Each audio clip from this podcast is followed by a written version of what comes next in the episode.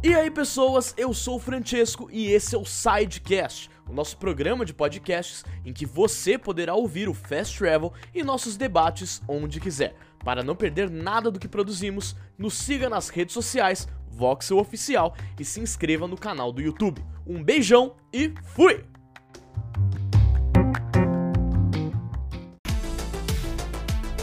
Fala pessoal do Voxel, estamos em mais uma segunda-feira e preparadíssimos para as principais notícias do final de semana com o Fast Travel. Então, é claro, vocês já sabem, deixem seu like se curtirem o vídeo e se inscrevam no canal do Voxel. Sejam muito bem-vindos vocês também que estão ouvindo a gente pelo Sidecast e se juntem ao nosso grupo do Discord. Bora então para as principais notícias que rolaram nesse final de semana.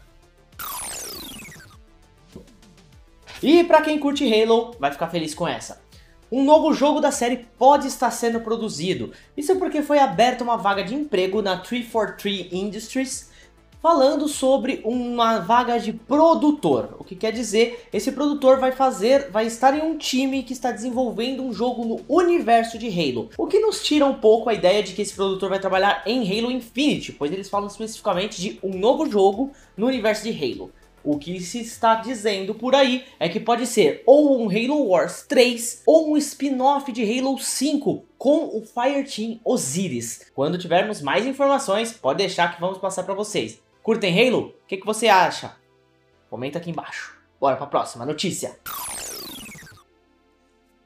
Bom, pessoal, após vários anos tentando, finalmente a WB Games conseguiu patentear o sistema Nemesis. Para você que não sabe, o sistema Nemesis é aquele sistema presente em Shadow of War Shadow of Mordor que faz com que os inimigos que vocês enfrentem, os orcs, eles se lembrem de você caso você não mate eles e acabam se adaptando às suas estratégias. Caso você não consiga vencê-los de primeira, eles vão se adaptando, ficando mais fortes, lembrando daquilo que você fez, adquirindo forças ou adquirindo fraquezas com o tempo. É um sistema muito legal e muito inteligente que agora, infelizmente, só vai estar presente nos jogos da WB Games, né? Mas patente é patente. A WB estava tentando patentear esse sistema lá desde 2015, mas existiam alguns empecilhos, porque eles não especificavam tão bem assim qual que era exatamente a parte do sistema que era ideia original, qual que era retirada de outros lugares, porque quando você tem uma ideia e ela bate com outra, você não pode patentear ela. Então eles tinham que ser bem específicos no sistema que eles estavam tentando patentear. E só agora, depois de vários anos, eles conseguiram especificar direitinho e fechar a patente, que começa a partir do dia 23 de fevereiro. A partir desse dia, ninguém mais vai poder usar o Nemesis System. Bora para a próxima notícia.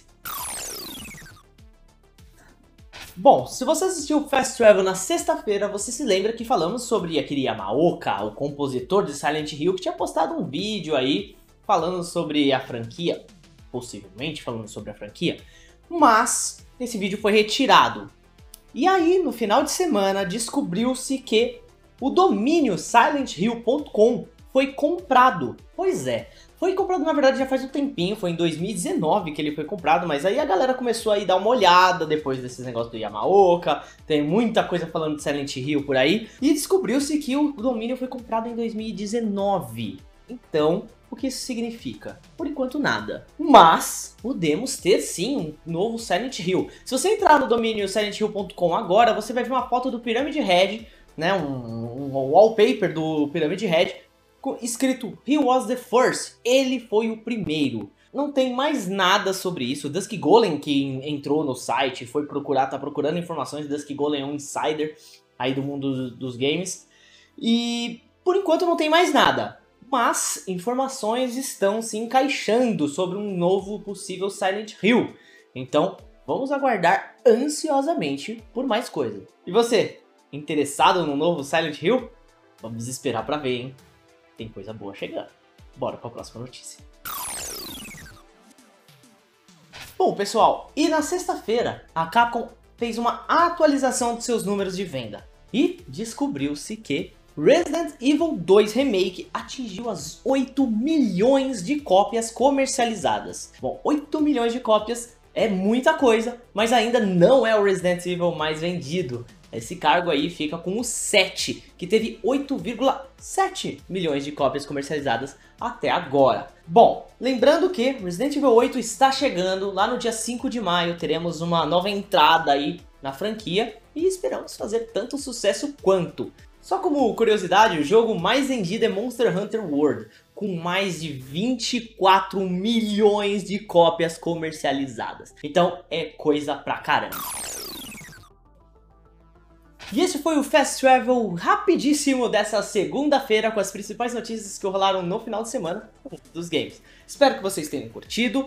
Se inscrevam no canal, deem like nos vídeos e, é claro, comentem o que mais vocês querem ver aqui no canal. Vão lá na aba comunidade, votem no pior ou melhor, continuem ouvindo a gente no Sidecast e, é claro, acompanhem nossas lives também. Então, fiquem ligados para muito mais sobre o mundo de games aqui no Voxel. Eu sou o Juan, vocês podem me seguir nas redes sociais que estão aqui embaixo. Eu vou ficando por aqui e até a próxima. Valeu!